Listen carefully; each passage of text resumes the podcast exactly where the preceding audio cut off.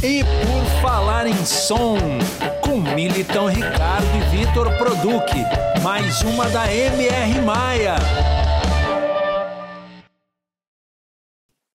Pessoal, tudo bom? Sejam muito bem-vindos a mais um episódio do E por Falar em Som. E hoje, uma ocasião muito especial, a gente está recebendo Juarez Fonseca, jornalista, pesquisador e produtor musical. O Juarez é uma referência para os jornalistas musicais, não só do Rio Grande do Sul, mas de todo o Brasil. É, gaúcho de Canguçu, veio para Porto Alegre nos anos 60, estudou no Julinho, na URGS, começou a sua carreira em 1969 é, e começou a escrever sobre música em 1972 e, e trabalhou durante muitos anos na Zero Hora, se tornou uma referência para todos na Zero Hora, mas começou também pela Folha da Tarde, que foi um jornal na sua época muito importante aqui em Porto Alegre e no Rio Grande do Sul. Atualmente, escrevendo na Zero Hora, mas a produção mais recente é uma série de livros com as suas grandes entrevistas. Saiu o primeiro volume e eu sei que já está trabalhando na produção do, do próximo. Né? Esse papel e essa importância que o Juarez tem no jornalismo musical brasileiro se deve à sua grande paixão pela música, pelo grande conhecimento que ele tem e a seriedade com que ele trata isso. É, ele também, em função disso, foi coordenador de música da Secretaria Municipal de Cultura de Porto Alegre, é, produziu shows, tem sido jurado em muitos festivais é, de música em todo o estado, é sempre uma pessoa muito presente nessa cena musical não só de Porto Alegre, mas do Rio Grande do Sul, dos festivais de música, pessoa que transita muito. Em momentos da sua carreira, no meio musical, ele também assumiu esse papel de produtor artístico e trabalhou na produção de álbuns de artistas importantes do nosso cenário, como o caso do Renato Borghetti, do Victor Hugo, do Leopoldo Racier, tem um trabalho muito importante que ele executou, que foi de produtor do CD, do escritor, tradicionalista, compositor Barbosa Lessa, que é uma figura fundamental no movimento tradicionalista gaúcho.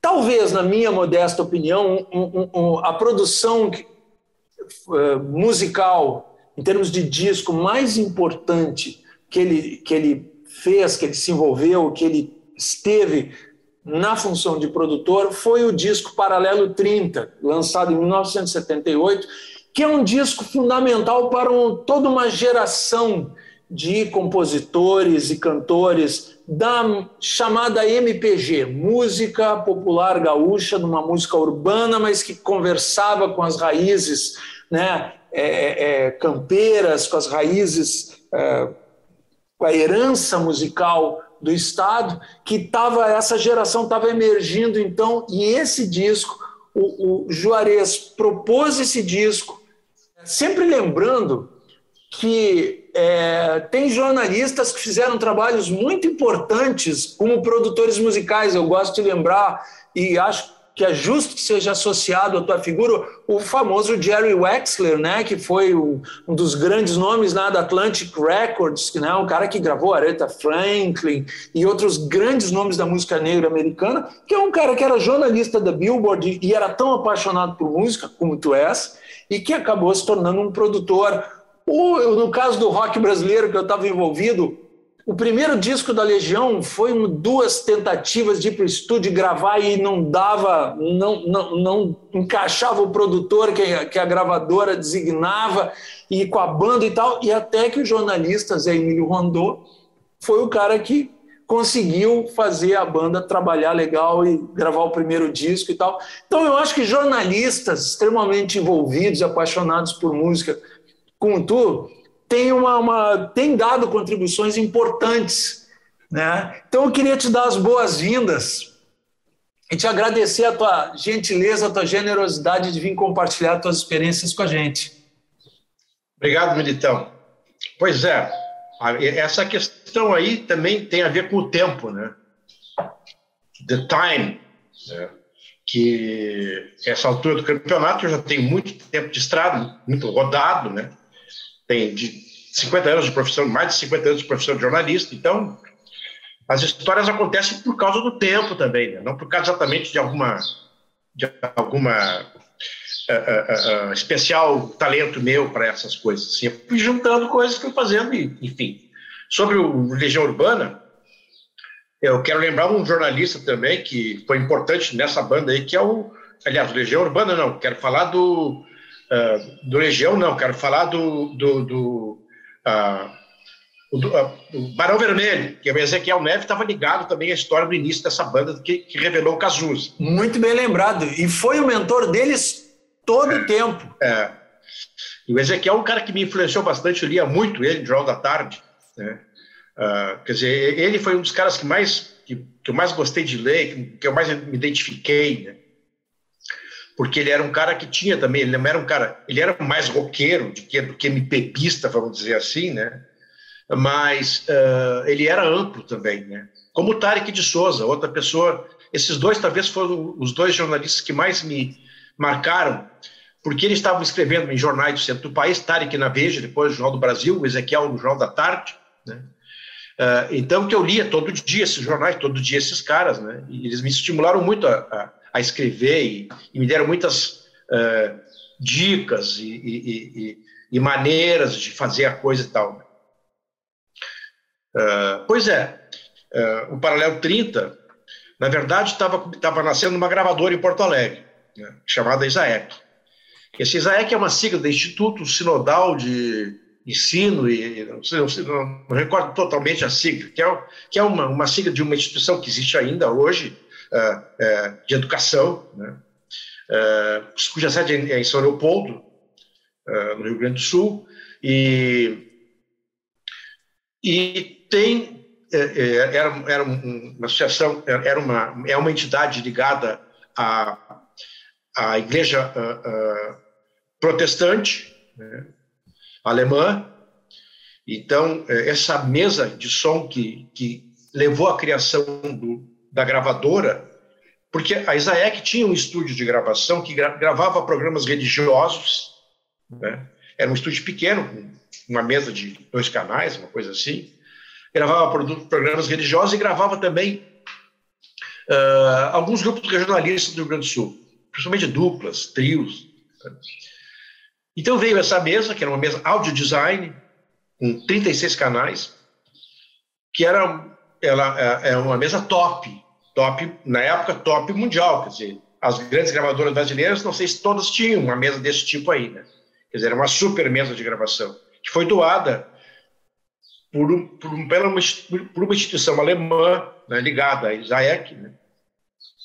E assim resolveram fazer um, um fazer um, um, como tinha uma experiência de gravar música e tal, resolveram fazer uma gravadora. É, uma, uma, vamos dizer assim, uma, uma, um passo ousado, né? porque eles não tinham exatamente uma ideia do que, que, é, do que, que era ter uma gravadora, do que, que, que é entrar nesse mercado, né?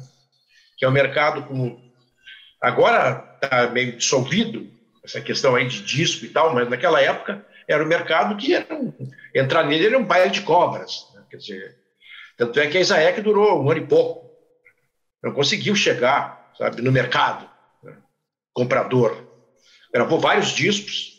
Uh, venderam muito pouco os discos, porque ela foi, de uma certa forma, boicotada pra, pelas rádios, porque ela não pagava jabá, porque, enfim. E as gravadoras tinham esse, tinham esse, esse hábito né, de pagar para tocar os seus artistas, não é?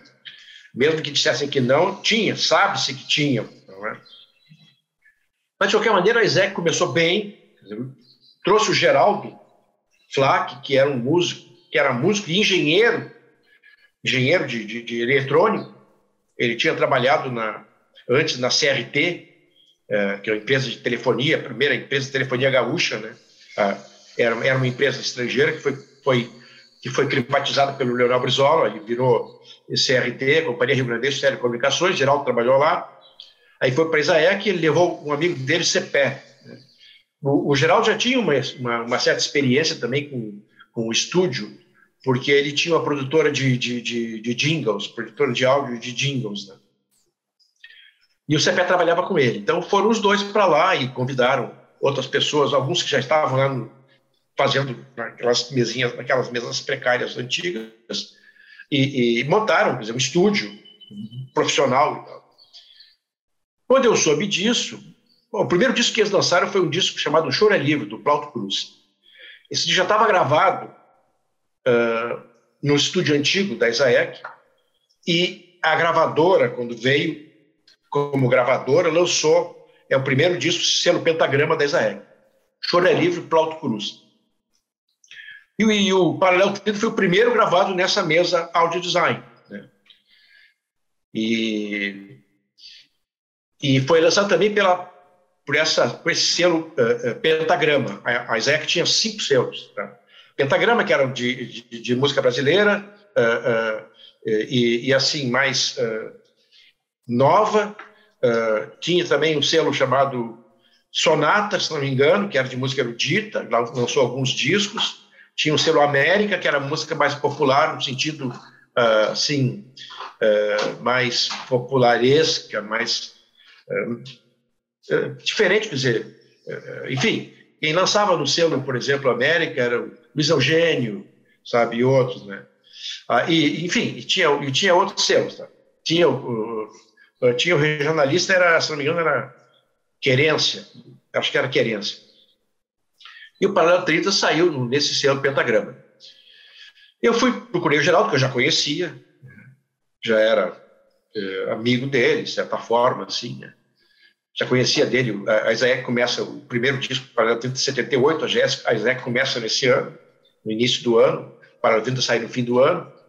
Eu já conhecia o Geraldo desde os anos, fim dos anos 60, ele participando dos festivais de música da Faculdade de Arquitetura, os chamados festivais da uh, Universidade da Música Popular Brasileira, que, que passaram a história como Festival da Arquitetura, porque foram duas edições e eram promovidos pelo, pelo DAFA, que é o Diretório Acadêmico da Faculdade de Arquitetura. Chega lá para o Geraldo e, e, e, como já tinha mais ou menos se, se formatado, se uh, já, já existia um, um, um, uma, como é que eu vou dizer, uma, uma, uma tendência de, de nova música do Rio Grande do Sul, nova música gaúcha, né? que vinha assim com o grupo Utopia, do Bebeto Alves, que vinha com o Carlinhos Atribe, é, fazendo shows no Sonho Campeiro, e o Carlinhos foi, ele foi convidado, ele era o diretor da discoteca pública do estado, discoteca Naturem, ele foi convidado para ser jurado da Califórnia. Ele fez um show chamado Sonho Campeiro. E foi convidado. Ele vinha do rock, vinha do, do, pop, mas ele também, mas ele também tinha vinha da bossa nova, então ele era uma junção disso, né, de pop com bossa nova e tal. E ele se influenciou, porque a, a, a, música regional gaúcha ela tem um up, né? ela reconhece novos tempos e, e, os tempos que ditaram todos os tempos futuros, em, a partir de 71, o Califórnia da canção nativa. Né? Então, uh, logo em seguida, o Carlinhos faz esse show, esse show Sonho Campeiro, uh, e, e, ele foi convidado para ser jurado da Califórnia da Canção Nativa. Então, quer dizer, o Carlinhos já estava com o lado assim. Bebeto Alves, que era de Uruguaiana, tinha um, grupo chamado Utopia, que era um grupo pop de violões né, e violino, dois violões e um violino, uh, com a música fortíssima. Né? Raul Ervando tinha voltado do exílio, com muita influência da música dessa música argentina de, de, de, de, de Geco, sabe? E, e, e, pessoal mais de esquerda, Mercedes Sosa, e lá no Chile também, e tal, onde ele teve também morando um tempo e tal. Então ele já tinha um, um, ele tinha feito um show em Porto Alegre que eu ajudei a dirigir com, com o falecido Delmar Marques, jornalista também, uh, uh, chamado Fronteiras. O Nando Dávila uh, o, bom, o Carlinhos não tinha essa questão do sonho campeiro. O Nando Dávila, eu fui assistir um show dele no Clube de Cultura em Porto Alegre, e ele era um cara que tinha participado de uma Califórnia da Canção também, e ele tinha essa visão meio latino-americana, sabe? E meio gaúcha, assim, só que é, meio, né? O Cláudio Veracruz era um cara que veio do pop, do rock, ele integrou um grupo chamado Som 4, junto com Hermes Aquino e outros. É um puta guitarrista, né? Eh, eu conheci o, eu conheci o Cláudio Veracruz em 72, quando ele uh, uh, ousadamente pediu para o Gil para subir no palco no show do Gilberto Gil, uh, Expresso 2222, E o Gil vem, ele foi, subiu no palco e tocou guitarra com os caras, com Lani Gordon, que era o guitarrista do Gil e tal. Oh. E o Cláudio Veracruz estava fazendo umas, umas canções assim também, uma coisa meio, meio, meio folk, sabe? Meio assim, uma, uma, uma, uma saudade inexplicável do, do, do, do campo e tal, né? E o Nelson Coelho de Castro não tinha nada a ver com essa coisa de campo e de, e de interior, sabe? É, mas ele era porto-alegrense, ah, impossível não ser mais porto-alegrense do que ele era, a música dele era, entendeu? Ele falava do Julinho, do colégio Julinho, ele cantava o pessoal do bairro dele, sabe? Ele falava da Vila Cruzeiro do Sul, ele, sabe? Então, para mim, isso aí é regionalismo, de certa forma, é coisa regional também, entendeu? Então, fechou seis nessa questão aí de a nova música, não é? E foi muito legal ter, ter, ter, ter ficado com eles, ter, sabe, convivido com esses, esses, esses tempos de gravação e tal, né? Eu escolhendo um músico, discutindo com eles que músico vem aqui, que músico entra ali. Eles participavam uns das músicas dos outros, o Geraldo fazendo arranjo, né? E então foi muito legal, quer dizer, o, o, uh, quando saiu, eu convidei a capa foi criada pelo também falecido Gerson Scherer, que tinha sido o criador da capa do disco do Plauto Plus, puta desenhista, assim, né? Que depois faria a capa do primeiro disco do Fernando Ribeiro, em Mar Aberto também, que ele era um desenhista fantástico, assim, o Gerson. Né? E ele fez a capa do Paralelo 30, só que ele não botou o desenho dele. Ele fez uma, uma capa, como ele pegou a história do Paralelo 30, que é esse paralelo que corta o Rio Grande do Sul ao meio, e vai vem daqui vai até Uruguaiana, ele fez uma coisa meio geométrica, uma capa, uma capa meio geométrica, em, em quadrados, como se fossem os, esses quadrados dos mapas, né? E atrás, sim, tem o mapa do Rio Grande do Sul com um paralelo cortando, cortando o mapa, né? E então eu convidei o Eduardo San Martin para o encarte, eu desenhei e fiz um texto de apresentação e convidei o Eduardo San Martin, que era meu amigo, jornalista do Correio do Povo, para fazer as biografiazinhas, 20 linhas de cada um dos seis uh, participantes do disco. Né?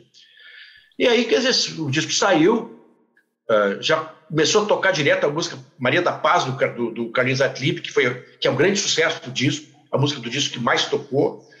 Mas esse disco deixou várias músicas. Deixou, por exemplo, Que Se Passa, do Bebeto Alves, que é a primeira milonga que o Bebeto grava, entendeu? E o Bebeto ficou milong... e era um milongueiro, e é um milongueiro. Esse disco novo dele que acaba de sair, uh, Contra a Luz, tem três ou quatro milongas, ele tem discos só de milongas, né? Então é isso, quer dizer, uh, uh, não está no disco porque era ainda muito jovem e, e não tinha começado ainda o Vitor Ramil, mas se ele tivesse naquela época estaria no disco também, entendeu? Ele e outros, né? Mas enfim, foi isso, quer dizer, eu, eu os caras me pagaram uh, passagem para divulgar o disco São Paulo Rio. Eu fui. Saiu matéria do disco do Jornal do Brasil, saiu no, no, Globo, saiu no Jornal da Tarde. Né? Escritas, escritas por esses caras, Ezequiel Neves, Tarek de Souza, Nelson Mota e outros assim. Né? Enfim, para a foi isso. E, e, como, é que, como é que foi o trabalho de selecionar um repertório, de, de trabalhar junto com os artistas assim? Tu deve ter feito uma parceria grande com o Geraldo nesse sentido assim de formatar o som dentro do estúdio, arranjo. Como é que foi é, esse trabalho? Eles vieram assim com três, quatro músicas que eles mesmos selecionaram e a gente foi vendo qual que se encaixava melhor uh, uh, nisso, entendeu? E foi o que na ideia do disco? E foram essas que, que, que entraram. Né? As, as duas únicas que. O Carlinhos tem uma. Ah, na verdade, as músicas que. Fora o Nelson, o de Castro, a única música que escapa um pouco essa ideia de.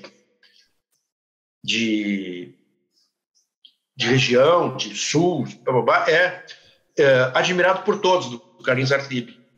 Embora Maria da Paz, que é uma coisa completamente latina, né? ele toca um charango, que ele tinha comprado, porque tinha, ele tinha viajado com o Tuca de São Paulo, que é um grupo de teatro. Na época ele morou em São Paulo um tempo, ele tinha viajado pela América Latina e comprou um charango. Então ele veio e trouxe esse charango, que é um charango que uh, ficou, ficou uma história de ficou uma história, um anedotário do Paralelo 30 que o Xarão não afinava nunca, entendeu?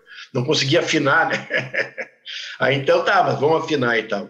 É a mesma coisa o Nelson, ficou de folclore que, que o Nelson não tinha como fazer um arranjo convencional para o Nelson, porque não era, a música dele não era, era anticonvencional, ela, ela era quebrada, ela não seguia os parâmetros de harmonia e aquela coisa toda assim, né? Então o Geraldo padeceu para dar uma roupagem para o Rasa Calamidade do Nelson, que foi outra música que ficou muito marcada, né? Muito, muito, marcou muito disso essa música, Rasa Calamidade do Nelson. Uh, enfim, uh, que é uma música assim também, ele, ele é um cara de realmente uma originalidade espantosa, né? Ele tinha, ele revelava, né? Era o mais original de todos, na minha opinião, assim, né? Criação que não se parecia com nada mas enfim. Pessoal, não se esqueçam de dar um like nesse vídeo e assinar nossa playlist, porque aí quando as próximas entrevistas forem pro ar, vocês vão ser avisados, ok? Valeu! Segue a nossa conversa aqui. Muito legal. E tu estava falando do negócio também da criação da capa, né? É, o LP tinha, tinha essa coisa também do produtor também se preocupar com a capa, porque com o CD já ficou um negócio pequenininho desse tamanho, já era ruim de ler, mas uma parte da beleza do LP era. Né, tu tinha uma gravura bacana, tu tinha um espaço para fazer uma capa que fosse também uma parte da obra, né, que tivesse beleza, um troço bem composto, uma boa foto, ficha técnica, um texto. Tu, tu também teve envolvimento com isso nesse e em outros projetos, né? Sim, quer dizer, isso aí, quando, quando nós fizemos o Paralelo 30, essa coisa da capa do LP já era já tinha sido. Enfim, os Beatles, o Sgt. Peppers foram os primeiros que botaram letras na contracapa. Né? Antes não tinha letra. Os LPs não saíam com letras. Os Beatles colocaram ali, e dali não parou mais, né? até o fim do LP, que está que tá ressuscitado agora como um nicho. Né? Mas, enfim, capas de, de, de, LPs, eu publiquei, eu fiz no Facebook, eu botei 100 capas de LPs. Sabe? Eu publiquei com um comentarinho assim, ano passado, retrasado, um comentarinho sobre cada uma da, da que, que, representavam aquelas capas, né, para para a história da música, para a história do cara, do, compositor. Tem, nós temos muitas capas antológicas, né? assim, capas inesquecíveis, capas que são de exposição, né? capa de fazer uma exposição, as, 100 capas ou 500 capas, dá para botar mil capas grandes. Assim, por exemplo, a carreira do, do, Pink Floyd, ela não foi marcada só pelo som, foi marcada pela capa, pelas capas dos discos deles, criadas por uma agência chamada Hipnosis, que é uma agência de Londres, né, que criou várias capas e tal. Né.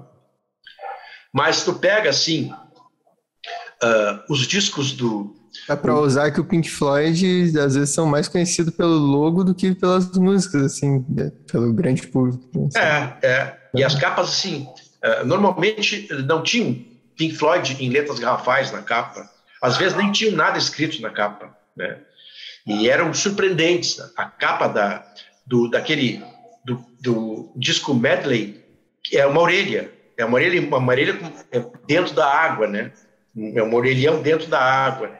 Antes deste, o primeiro disco, o primeiro disco do Pink Floyd sem o Sid Barrett é uma vaca né, no meio do campo. Né? E tem uma que é um porco de, de borracha, um porco, um balão, como se fosse um porco sobrevoando um, uma indústria. Né? Uh, enfim, capas maravilhosas. O, o, no Brasil, uh, o Gil, o, o, o disco 222, Expresso 2222 do Gilberto Gil, se desdobra num círculo porque a capa é quadrada, mas se abre a capa, ela tem abas e fica um círculo. Uh, lançado no mesmo ano, Transa do Caetano Veloso, fica um triângulo. A capa se abre e se encaixa e fica um triângulo. Né? Três partes assim.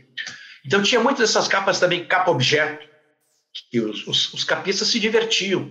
Muitos capistas ficaram famosos, como Cafi, por exemplo, que é o autor de todas as capas principais do clube da esquina, do pessoal do clube da esquina. Capas, fez várias capas do Milton Nascimento, do Loborges, do Beto Guedes, do, do, do, do Toninho Horta, desses outros assim, né? É, enfim. O Elifas um... Andreato também, né? Fez muito. Elifas Andreato, Elifas Andreato tem capas antológicas memoráveis, memoráveis, assim. Lembro de uma agora, que é uma capa do disco da Clementina de Jesus, que é uma pegada. É uma é capa, é um, a capa tem o nome Clementina de Jesus em alto relevo, e uma pegada numa areia, uma coisa de areia, numa terra, em baixo relevo. Então, é, quer dizer, tinha alto relevo e baixo relevo na capa. Né? E não é só a foto em alto e baixo relevo, não. E tinha um baixo relevo físico na capa. Né? Então, isso, quer dizer, as capas eram, sempre foram é, importantes. Assim. E capas, por exemplo, uh, a, do, do, a do disco Chico Buarque, que foi, foi, uh, foi proibida a capa, que é um disco que chamava que chamava. Como é que chamava? Uh, agora não vou, não vou me lembrar do nome do disco, mas ela era uma rua do Rio de Janeiro, deserta. Era uma rua feita, uma foto feita no, no amanhecer, uma rua deserta com, com um piquenique no meio da rua, sabe? Sabe? E assim, e, uh, e, e o letro com a, e, e, o título com as letras vermelhas assim meio que estouradas com sangue. Uh, deu, esqueci, deu um branco agora, me esqueci o último. Foi proibido. Foi proibida a capa. Aí veio, aí eu tenho uma capa original que os, a, a, gravadora pegou, distribuiu para a imprensa e tal, antes de vir a censura da capa. Depois ela, o disco voltou com a capa branca, sem o título. É Calabar? Não? Calabar, o elogio da traição. Esse mesmo, esse mesmo. Calabar, o elogio da traição. Essa era a capa, quer dizer, pela ditadura, né? E aí voltou Chico, uma capa branca com esse, só com o nome assim, ó, Chico canta. Né? Uh, e por aí vai, quer dizer, nós estamos falando também, né, Militão, uh, de tempo de censura, né, tempo de ditadura, né? Que até, até a capa era parte da obra, né? Quer é. dizer, a, a, é interessante que até nisso o produtor acabava se envolvendo, né? Porque era uma, era uma extensão o, o, a capa hoje é um, um trocinho, a gente chama de um thumbzinho, um troço desse tamanho que no celular da gente, mas era uma peça que fazia parte da mensagem, né, do que estava é. se falando, né? É, tem capas fantásticas, capas maravilhosas, capas lindíssimas, entendeu? Enfim, é, esses caras todos, né? O Chico teve sempre grandes capas, Paulinho da Viola teve grandes capas, Milton Nascimento, fantásticas capas, Caetano, Gil, Nara, Elis. Elis até nem foi tanto assim, não era uma coisa assim mais. A Gal, sim, né?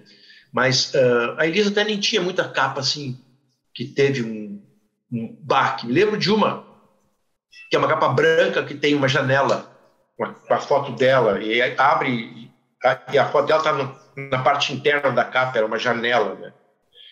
É, é, capa branca também Muitos artistas usaram esse recurso da capa branca. O Gil tem um disco de capa. O Caetano tem um disco de capa branca. Né? É. O Gil tem um disco de capa, capa branca. A Elis tem um disco de capa branca. O, o, os Beatles têm um disco de capa branca. Né? E assim muitos têm discos de capa branca também, que é um recurso é, interessante do nada sabe? O, o nada. Né? João Gilberto tem outro disco também, que é uma capa branca, mas só que o Gilberto tem a foto dele, que é o melhor para mim o melhor disco dele, esse de capa branca, que com a fotinho dele e, e o nome João Gilberto. Enfim. E Juarez, é, a, o, o Paralelo 30 foi a primeira produção que tu te envolveu como produtor ou, ou já tinha tido alguma, uh, algum outro antes? Não, Paralelo 30 foi o primeiro. E aí depois, o que, que veio na sequência? Porque, por exemplo, eu, eu sei, já te ouvi contando que, por exemplo, com o Renato Borghetti, primeiro tu teve um envolvimento com fazendo, ajudando a fazer as capas. Depois tu produziste, tu me dissesse, né, o terceiro Sim. disco dele. É, Mas o, fiz... que, o que, que veio depois como produtor e como é que tu como do é Borghetti eu fiz a capa. Do Borghetti fez a capa do primeiro disco com fotos do que, na verdade, o que eu te disse que que valia ali eram as fotos do Túlio de Munhoz. Né? Que, que as fotos ditaram a capa. Então, o que eu tive, o negócio foi enquadrar aquelas fotos e botar uh, o nome Renato Borghetti, um pedaço na, na parte de baixo, no, no, na, na, canela dele, botar o nome Renato do lado e, e Borghetti do outro lado e tal, e atrás botar um, uma expressão gaita pop que, que acabou sendo dando nome ao disco, título ao disco, embora o, o disco não tenha título. Fiz a capa do segundo, que a gravadora modificou, e produzi o terceiro. Uh, também que uh, também houve aí um problema com a gravadora também que não, não, não aceitou minha sugestão. A minha ideia era fazer uma capa uh, como a capa do disco Minas do Milton Nascimento, não Minas não Gerais do Milton Nascimento. o que é apresentado na capa é o que normalmente vinha dentro da capa. A capa normalmente era, era, era, era, era, uma, era uma cartolina branca impressa, né? E dentro era um, era um troço cor, cor de papel de embrulho. E eu queria, mais, mais áspero, e eu queria para esse terceiro do Borghetti esse tipo de papel, o outro lado da capa, entendeu? Mas eles não fizeram. Enfim, aí do Borghetti também foi legal, foi um disco bem diferente, um disco que tinha samba, por exemplo, então ele selecionou uma mini bateria de escola de samba. Tinha um, um cara que eu estava conhecendo na época, o Didi do Cavaquinho, que entrou para tocar cavaquinho. Uh, enfim, uh, a maior parte das músicas não tinha um título. A gente deu, deu, deu título no estúdio, sabe?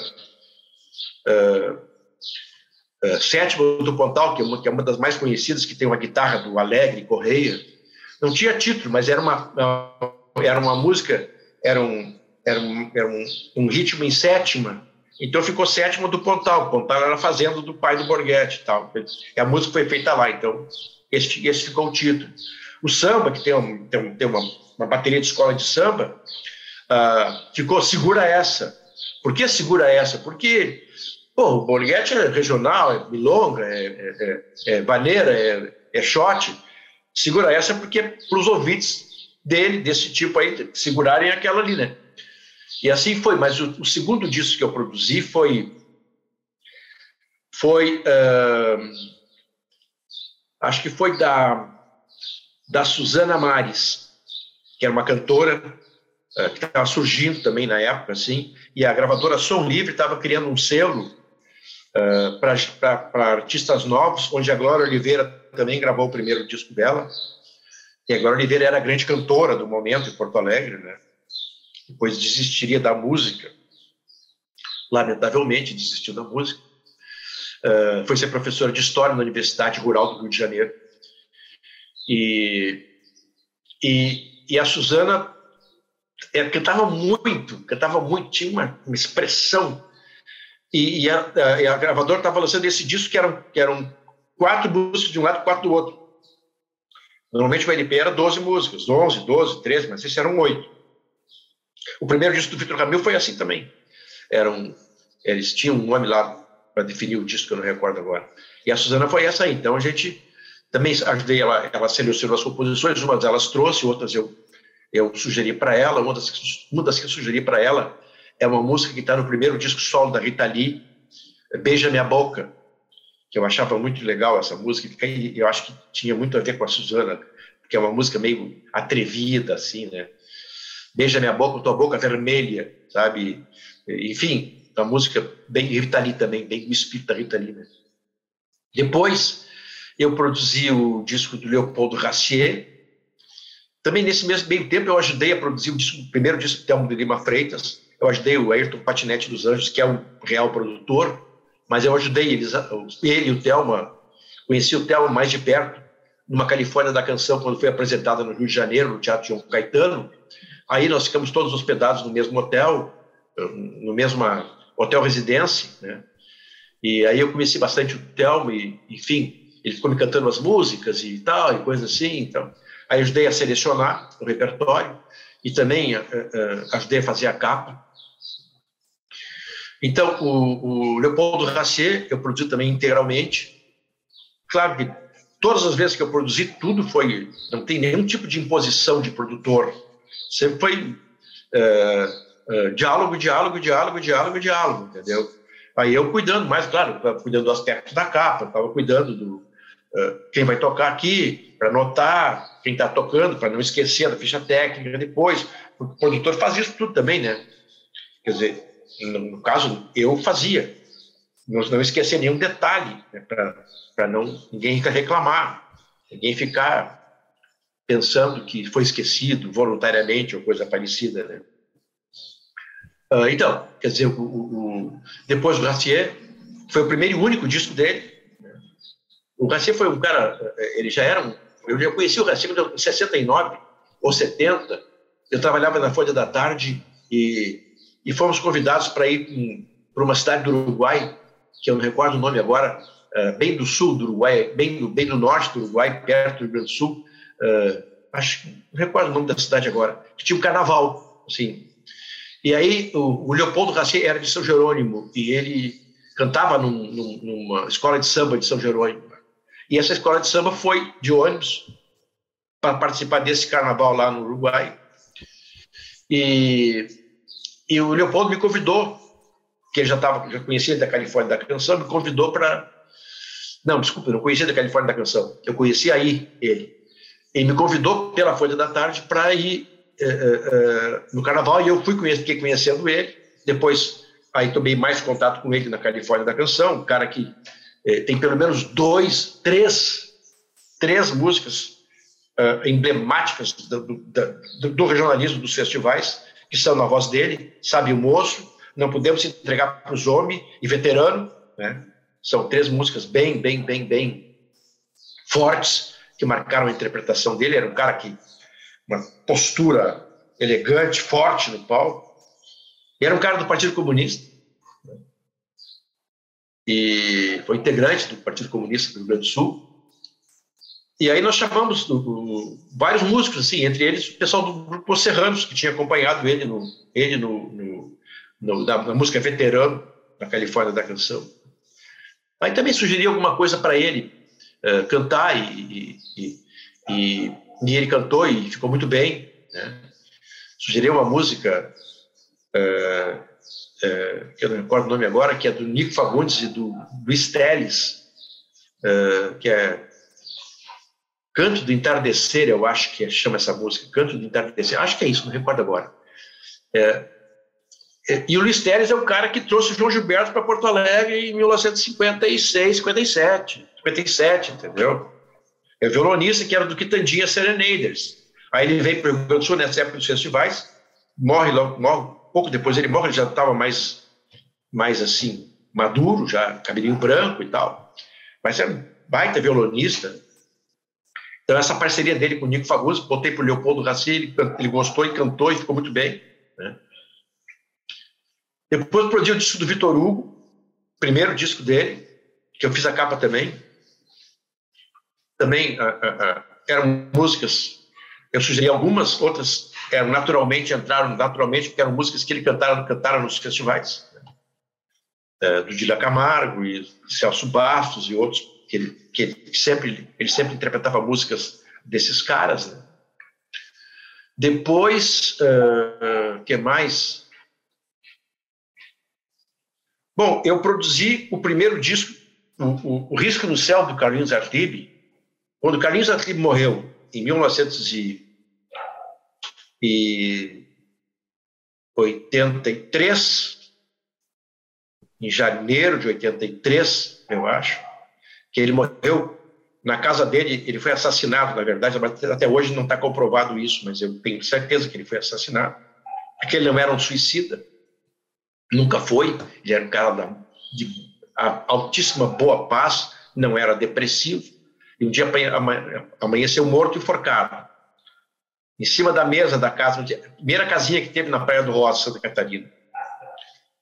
E todo mundo suspeita que é, é, os caras em busca de, de, de droga, a polícia, a polícia catarinense adorava dar, dar, flagra, de, dar flagra em gaúcho com droga, lá.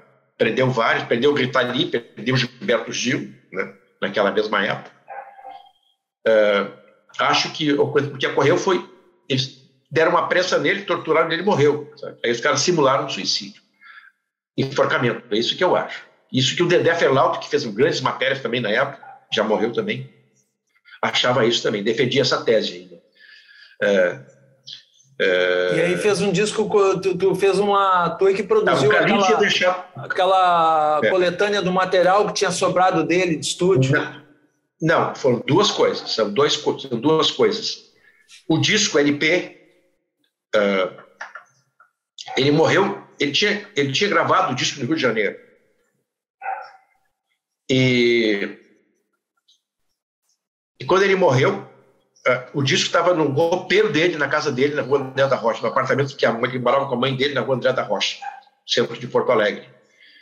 E depois eu fui, eu fui lá, falei com ela, peguei a fita, peguei é uma, uma caixa preta com a fita original da gravação e eu tava, eu tava, eu trabalhava na Secretaria da Cultura de Porto Alegre na época, que é, tinha sido recém-criada pelo professor Joaquim Felizardo. Eu participei da criação da secretaria com ele né, e outras pessoas.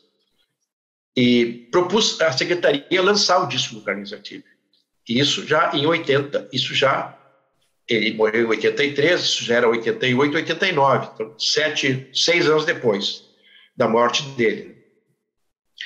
E aí o Felizardo topou. A, a, a Secretaria da Cultura ban, bancaria a edição do, do, ou pelo menos grande parte da edição do, do disco. E eu falei com o Ayrton dos Anjos e ele fechou com a gravadora que ele, que ele representava na época em Porto Alegre. Eu acho que era a gravadora é, que ele representava aqui na época. E lançamos o LP, Risco no Céu, do Carlinhos Aclipe. A foto da capa da Iria Pedrazi, que era amiga do Carlinhos. É, ele na frente dessa casinha que ele construiu lá na Praia do Rosa. Eu lembro dessa, desse disco, dessa foto. não cheguei a comprar, mas eu lembro uma foto bonita, aquele morro do Prado Rosa, é morro, a casinha, ele, ele, ali com a ele com chapéu, ele com chapéu na frente, sentado na frente da casa, assim, no banquinho e tal. Bom, aí depois, bem depois, uh, com o Gerry Marques, que era um técnico de som, um técnico de som não, de, técnico, ele é de som também, mas ele é mais técnico de luz, era o, cara mais, na época, assim, daqueles anos 70, 80, era o cara mais ativo nessa questão de iluminação, né? Ele fez a iluminação das, das, das ruínas das missões e outras coisas, esse espetáculo de som e luz de lá e tal, né? Ele tocava baixo também, e ele era músico do Carlinhos e também fazia a iluminação dos shows do Carlinhos. Né? E nós resolvemos, ele me procurou e disse assim, que vamos lançar o CD do Carlinhos. Aí nós pegamos o disco e o LP, aí junto, falei com Carlos Branco, tinha um selo chamado Barulhinho, e pegamos o LP do Carlinhos e, e pegamos, eu tinha uma fita que o Carlinhos tinha me dado, com várias músicas gravadas em shows e coisas assim, ou, ou, ou um estúdio dele mesmo, caseiro, tipo Sonho Campeiro e outras, né? Boitatá e, e, outras, as duas do Paralelo 30. Né? Então nós botamos, nós fizemos um, um, CD com as músicas do do, do, risco, do risco do risco no céu e mais cinco faixas, mais cinco faixas bônus, que eram as duas do Paralelo 30 e mais três dessas fitas do Carlinhos. E saiu no CD. Agora não, sabe, não vou saber te dizer, eu acho que foi em 2003, quando estava fazendo 20 anos da morte dele, ou coisa parecida. Eu acho que é desse, desse, desse lançamento eu lembro bem. É. E depois teve o, antes disso, né, na verdade, foi em 2001, o disco do Barbosa Lessa. O Barbosa Lessa estava com câncer, já sabíamos, né? Ele tinha se eu gostava muito dele, ele gostava muito de mim, porque eu, porque tem uma história essas, essas coisas assim que o mundo dá voltas, né? É, é, o, o, o parto da minha mãe, quando eu nasci, foi feito pelo pai dele, Dr. Lessa, que era médico. Ele era médico. Em, naquela época, os médicos das cidades. Eu, eu nasci em Canguçu, o Dr. Lessa era de Piratini, onde nasceu o, o Barbosa Lessa. Então, os médicos, como os padres, atendiam várias cidades da região, assim, né? E o doutor Lessa era o cara que atendia minha mãe. Né? E e o Lessa tinha é, um, um, uma especial simpatia por mim por esse motivo também, entendeu? E porque nós nos dávamos muito bem, a gente falava muito e tal, e porque ele tinha muitas coisas que eu concordava a respeito do tradicionalismo e tal, né? Tanto ele como o Paixão Cortes eram contra totalmente essa coisa de NTG e de coisa assim que virou depois uma coisa meio religiosa, meio igreja, é, não pode isso, não pode aquilo, sabe? A bombacha tem que ter tantos metros de boca, tem que ter não sei o quê, não pode ter não sei aonde, não pode dançar assim, não pode dançar assado, sabe? Enfim, ficou, é, ficou uma coisa meio repressiva, né? Também, que prejudicou muito os festivais, esse, essa ideologia tradicionalista, né? O Barbosa eu não conheci, mas o, o, o Paixão Cortes eu tive oportunidade e já no fim da vida dele, mas o cara de uma lucidez, assim, de, é, de uma é... cabeça aberta, de uma visão ampla. É, que o meu foi, livro esse. Foi uma ocasião meu muito livro, especial. Meu livro, meu, as entrevistas que tu mencionaste, que saiu em, saiu em novembro agora passado, é uma entrevista bem grande com o Paixão, sabe? Onde ele revela toda essa, essa lucidez dele, essa Paixão lançou muitos livros, muitos, ele era um estudioso, sabe? como Lessa, também lançou muitos livros. São os dois caras, e tu bota mais de repente um pouco, talvez um pouco o Glauco Saraiva, que era da turma original deles, entendeu? São os únicos caras que têm uma obra intelectual. O resto não tem obra nenhuma, entendeu? Dessas, desses tradicionalistas, nenhuma obra nenhuma, nada. Esses caras, esses mandatários, sabe? São tem nada, sabe? São só reprodutores de, de, de chavões, coisa, né? O, o, Paixão também foi produtor, ele produziu algumas coisas, né, em termos de produção de música, né? Sim, registrou e depois fez discos. Sim. Ele... ele... gravava, compunha, gravava. Sim, né? Gravava, ele ia para o interior. O objeto de trabalho dele do Lessa era um gravador, tem uma foto dele do Lessa com um gravadorzão na frente, entendeu? Aquele gravador enorme, sabe, antigo. Paixão gravou a primeira, primeira tá no disco Música Popular do Sul, tá? onde a Elis canta Os Homens de Preto, canta Boi Barroso, uma com gravação arranjo, com arranjos de cordas muito bonitos. Eu tinha uma sorte, meu pai chegou lá em casa com esses discos e eu, uma época, me apropriei deles e estão comigo. Que era o arranjador? Eu não lembro, mas... Rogério eu... Prá. Ah, meu Deus! O mesmo do tropicalismo. Uh. Enfim, e o Paixão, naquela, naquele disco, lá está uma, uma, música do Moisés Mondadori, que era um velho gaiteiro de vacaria, que era o chamado Cavaleiro Moisés, que gravou na casa A Elétrica, Porto Alegre, tem uma gravação do Boi Barroso dele com Paixão Cortes. Eu sou Moisés Mondadori, toco aqui, gravei para a Casa Elétrica, e hoje Isso. aqui toco e gravo de novo. E aí mandou um Boi Barroso lá, gravado. Isso era outra maneira de se produzir, quer dizer, tu ir lá no lugar com um gravador e pai registrar aquilo. Não, mas o, no caso da Casa Elétrica, teve um estúdio de gravação em Porto Alegre. Sim, era lá na. na, na... É Teresópolis. É, tá lá, a, a casa está caindo aos pedaços, lá está tá desmanchando. E, e, a prefeitura não faz nada, ninguém faz nada. Vai ah. cair aquela casa histórica e não vai, ninguém vai fazer nada. Que pena, segunda, segunda gravadora do Brasil, né? Segunda do Brasil e, e segunda da América Latina.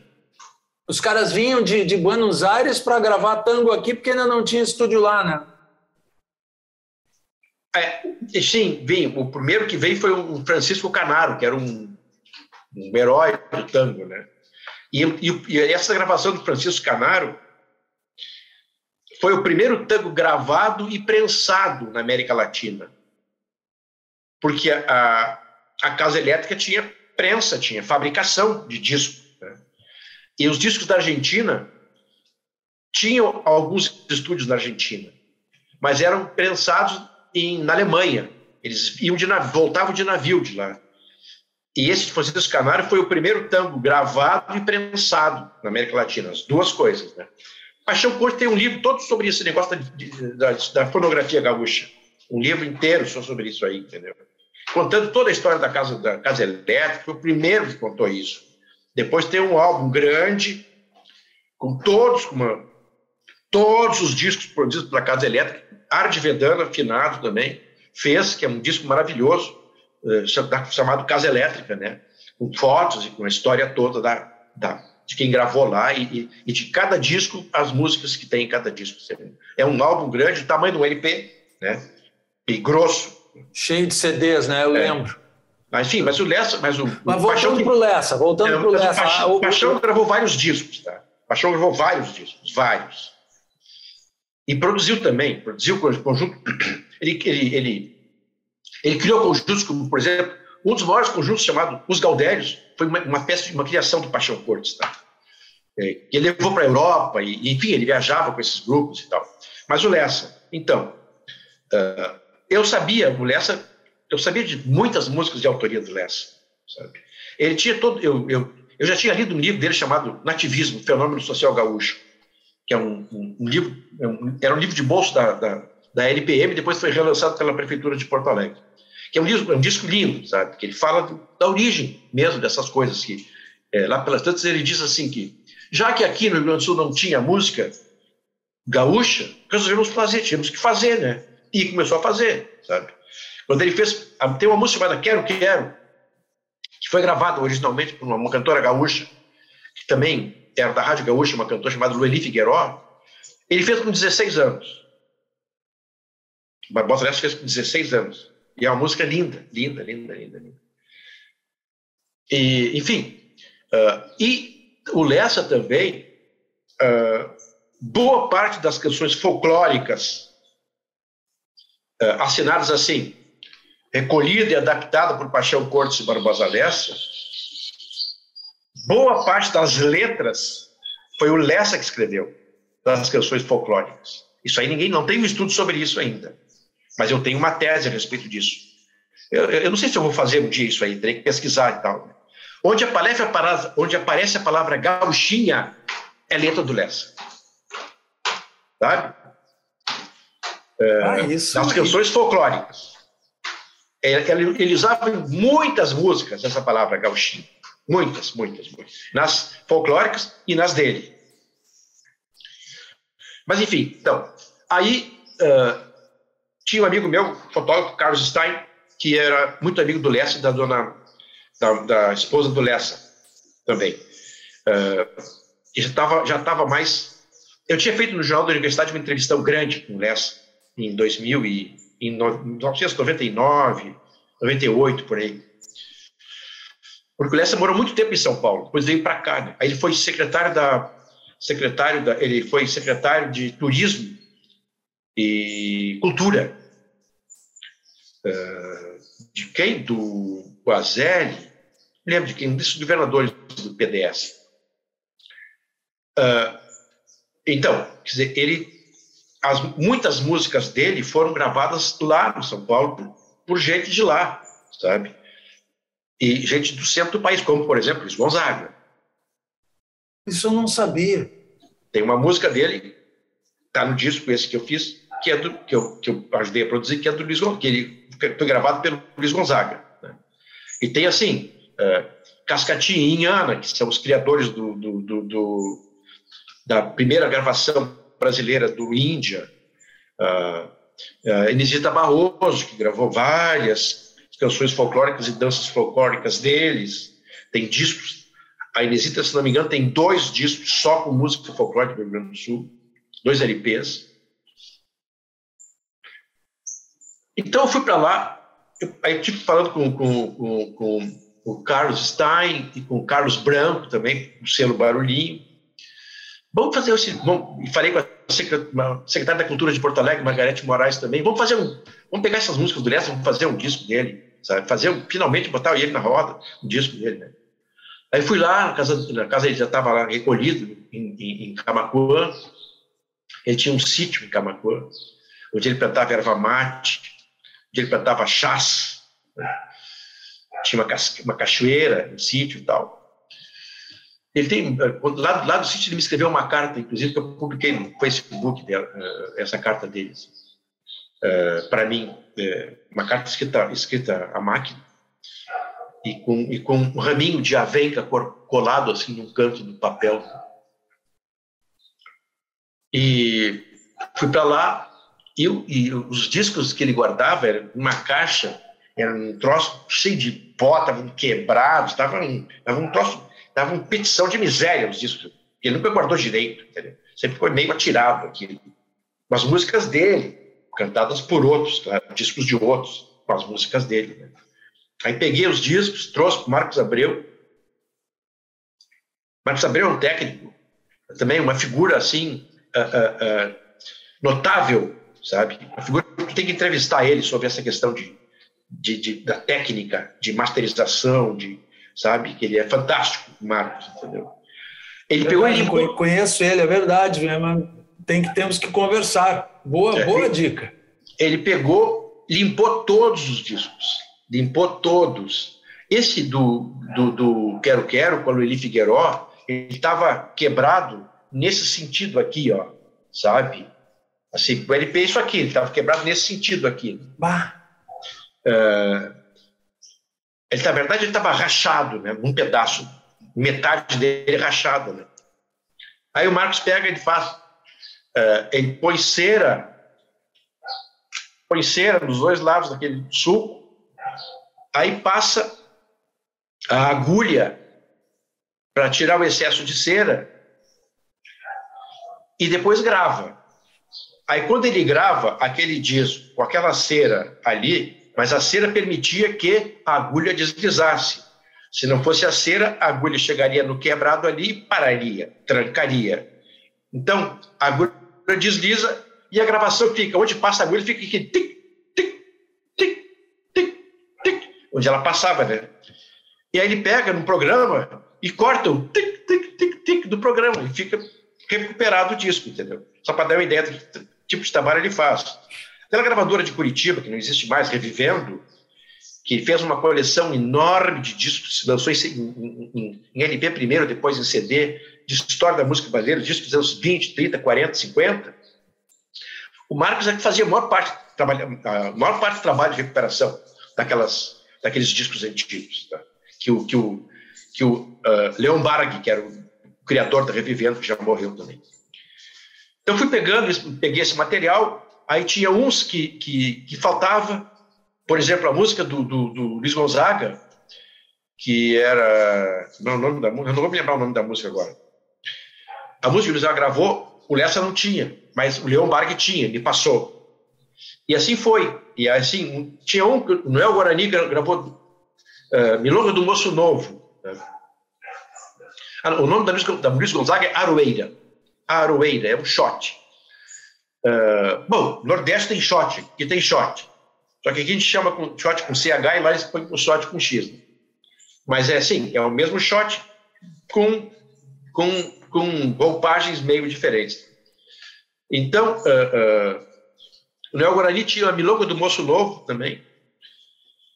E aí eu não tinha, o Lessa não tinha, não sabia quem tinha. Aí, aí apareceu um cara, um, um letrista bem conhecido, Gujo Teixeira, da música regional, que tinha o disco e me deu, olha, eu tenho dois, toma esse aqui. Me deu de presente o disco.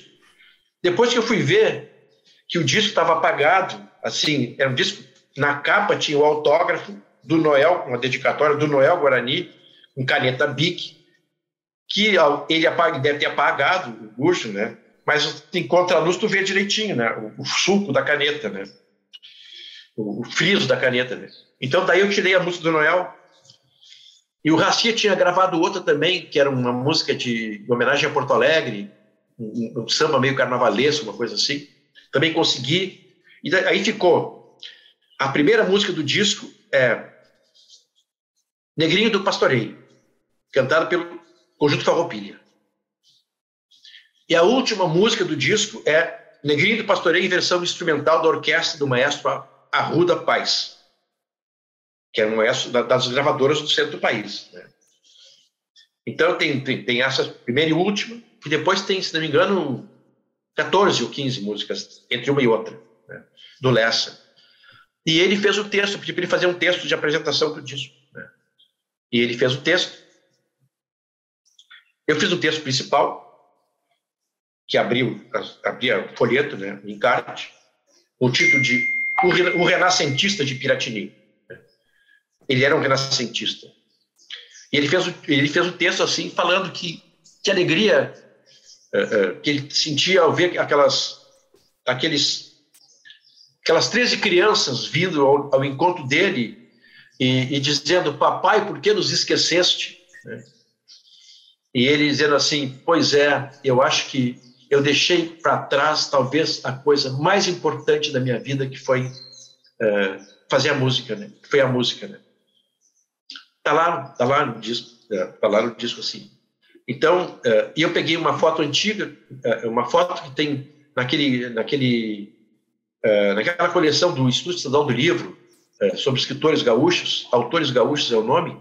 Tem uma sobre o Lessa e tem uma foto dele no meio de um monte de, de, de, de, caras, assim, de gaúchos e tal. E ele tocando violão, e ele com chapéu e com uma, uma, uma capa, uma coisa escura, assim, né? um poncho, sei lá. Aí o, o, cara que fez a capa, eu pedi para ele tirar fora essa parte de trás, ele, ele tirou fora, ele, ele, ele, fez aquela coisa como, é, como, uma, como uma que amplia foto, que o, o, grão estoura, ele fez aquilo estourar e ficou só o Lessa, assim, né? O violão né? E o título do disco era 50, dentro do Barbosa Lessa, 50 anos de música. Saiu em 2001. E eu tenho muito orgulho de ter uh, uh, feito isso aí. Né? Saiu com patrocínio da CE, governo Olívio Dutra, da CE e com, e com uh, colaboração na Secretaria Municipal da Cultura de Porto Alegre, que era o governo Tarso, eu acho. Ou, ou Raul Ponte. Muito legal. É, é, é, interessante aí, nesse caso, tu como produtor tivesse fazer um trabalho de garimpagem, né? Um trabalho de garimpagem, recuperação de material. Deve ter tido muita negociação de cessão de direito e coisa assim. Isso deve ter dado uma trabalheira. Isso aí, essa parte da cessão dos direitos, quem fez foi o Carlos Branco, que era o produtor executivo, entendeu? Uhum. Eu entreguei para o Branco o material, sabe? esse material aqui. Tá? Aí ele se encarregou de ir atrás do, do, da liberação, com, a, com, as gravadoras, quase na verdade com as editoras.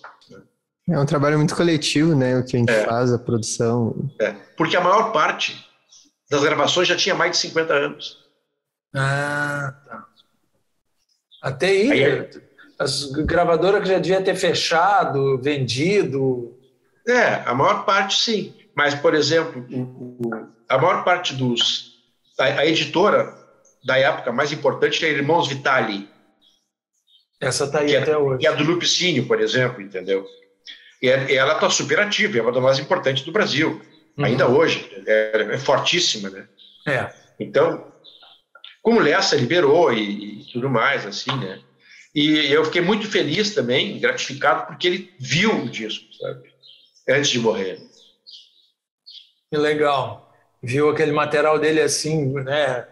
Compilado, registrado, recuperado, recuperado. limpo, né? Junto, lado a lado.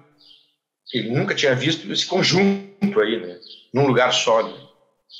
Muito legal, muito legal. Eu acho que isso é, é muito bacana é, é, é, e por isso que eu que eu fiz questão de conversar contigo aqui, da gente sobre esse trabalho teu de, de, produção musical, exatamente por causa que tu traz essa visão do jornalista, do conhecedor de música, e que, como produtor, tu faz esse, tu tem essa concepção da obra, né, de recuperar coisas importantes, de, de, de organizar, e mesmo uh, para outros artistas, tu tinha falado do caso do Borghetti, aquele terceiro disco dele já é o disco quando ele dá uma guinada e vai além da música gaúcha, né? Quando ele começa a abrir o leque para uma carreira que é fantástica, né? Nunca deixou a raiz de lado, mas também não deixou de transitar em outras, uh, outras paisagens musicais. É. Né? Eu, eu acho que é bacana, que é uma, uma a grande contribuição que eu acho que tu, tu, tu colocas né, como produtor, que é isso, de, de, de ter essa capacidade de contextualizar a obra daquele artista naquele momento e sugerir, né, na, na hora de selecionar o, o, o, repertório, né, tem essa capacidade de oferecer perspectivas, trocar ideias, né? A impressão que eu tenho é que é muito dessa forma que tu trabalha. É, agora faz muito tempo que eu não produzo nada, né? Qual foi o último que tu fizeste? Acho que foi o do Lessa do Lessa? Vai, porque envolve ah, cinco gravadoras e não sei o que e tal, mas eu ainda sonho em lançar esse disco feliz Canta Gaúchos. Ah, Nossa, isso aí imagina. é um belíssimo projeto. Eu não conheço ninguém melhor do que tu para fazer esse projeto, para encabeçar isso, hein? A última, a última seria uh, Pequeno Exilado. A Elis gravou no disco do Raul Leuwanger. E, e agora, fim do ano, a gravadora Warner lançou um, uma, uma, compilação de músicas da Elis, uh, músicas já conhecidas, mas gravadas em, em, em, em uh, diferente dos discos que saíram, por exemplo, gravada ao vivo aqui ali, e incluiu essa música do Jerônimo, do, do Raul Levan, que estava que tava desde 1979, 80, 79, 80, eu acho, estava nunca tinha sido lançada uh, uh, fora do disco, do, nunca, tinha, nunca tinha sido aparecido fora do disco do Raul lá naquela época, entendeu? Então voltou agora essa música, Pequeno Exilado, do Raul Leubank. E antes ela tinha lançado, poucos anos antes daquele, daquele álbum, Essa Mulher, ela tinha lançado Evaldo, Evaldo Roque e Jerônimo Jardim, uh, Moda de Sangue. Ah, isso. Bom, hoje as, gra as gravadoras foram se, se, se, comprando umas às outras. Hoje tem três grandes, mas ainda assim deve ter fonograma que está com uma, fonograma que é de outra. Ela gravou o que? Ela, ela era da Philips, que eu lembro, que ela, era depois ela, Polygram e depois não, Universal. Não, não, primeiro foi Continental, depois foi CBS, que seria a Sony hoje. Sony. Então, ela gravou Continental, CBS, Philips, uh, Warner, EMI, Som Livre. É, na verdade, na Som Livre, o último disco da Elis foi, saiu, saiu pela Som Livre, que foi Trem Azul, que é uma gravação, é uma gravação do. O show, é uma né? gravação, uma gravação, uh, foi uma, uma gravação precária que o, que o irmão da Elis fez da mesa de som do show, que eles pegaram para lançar um álbum duplo dela que, ao vivo, que é o álbum de despedida dela. Então, tá lançado já, ó, tá lançado já a próxima ideia aí do próximo trabalho do Juarez. É, já, já botei no Facebook essa ideia também. O pessoal todo adorou, né? Agora tem que, tem que, tem que retomar o negócio para ver se sai, né? Vai ter que falar com os filhos dela, aquela coisa toda. Né? É, é. Acho que o João Marcelo topa se eu falar, entendeu? É verdade. Ele é um cara que vem, vem é. administrando bem a herança dela, né, mano? Procurando é. trabalhar isso. É um legado importante, pô. Seria é. um. Então. Tá, tá bom, já, querido. Tá aqui a nossa provocação. Vamos lá, Juarez. Nossa. aí. Vamos Abração, lá. querido. Obrigado. Muito Abração. obrigado mais uma Até vez. Mais, Juarez. Foi, foi Fiquem uma, bem. Foi um, olha, uma grande conversa, muito agradável. Muito obrigado. Muito Abração, querido. Grande abraço. Tchau, tchau. então é isso. Estamos encerrando mais um episódio de E por Falar em Som, com a presença mais do que especial do Juarez Fonseca. Um abraço e até o próximo.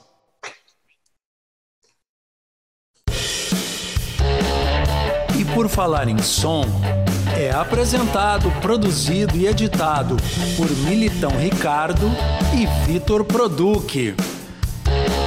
MR Maia, música e conteúdo sonoro.